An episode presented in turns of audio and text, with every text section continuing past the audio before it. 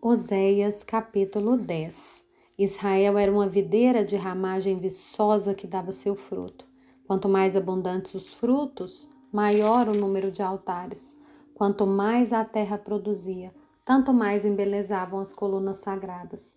O coração deles está dividido, e agora terão que pagar por isso. O Senhor quebrará os altares deles e destruirá as colunas sagradas. Agora eles vão dizer: não temos rei porque não tememos o Senhor. E o rei, que poderia fazer por nós? Falam palavras vãs, juram falsamente, fazem alianças. Por isso o juízo brota como erva venenosa nos sulcos dos campos. Os moradores de Samaria ficarão com medo por causa do bezerro de Bet-Aven. Seu povo se lamentará por causa dele. E os sacerdotes idólatras tremerão por causa da sua glória que já se foi. Também o bezerro será levado à Síria como presente para o grande rei.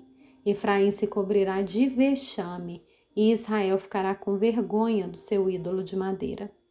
O rei de Samaria será como lasca de madeira na superfície da água.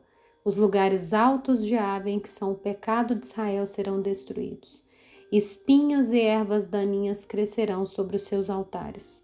E o povo dirá aos montes: cubram-nos, e as colinas: caiam em cima de nós. Desde os dias de Gibeá, você pecou a Israel, e nesse pecado você permaneceu. Será que a batalha contra os filhos da perversidade não há de alcançá-los em Gibeá? Eu os castigarei na medida do meu desejo.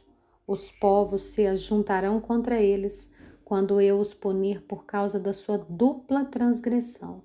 Porque Efraim era uma bezerra domada que gostava de pisar o trigo na eira. Coloquei o jugo sobre seu belo pescoço, atrelei Efraim ao carro. Judá lavrará, Jacó lhe desfará os torrões. Então eu disse: semeiem a justiça e colham a misericórdia.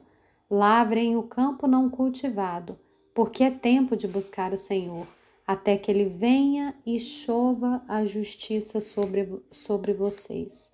Vocês lavraram para a maldade, colheram a injustiça, comeram os frutos da mentira. Vocês confiaram nos seus carros de guerra e na multidão dos seus valentes. Por isso, entre o seu povo se levantará o tumulto de guerra, e todas as suas fortalezas serão destruídas, como Salmã destruiu Bet-Arbel no dia da batalha.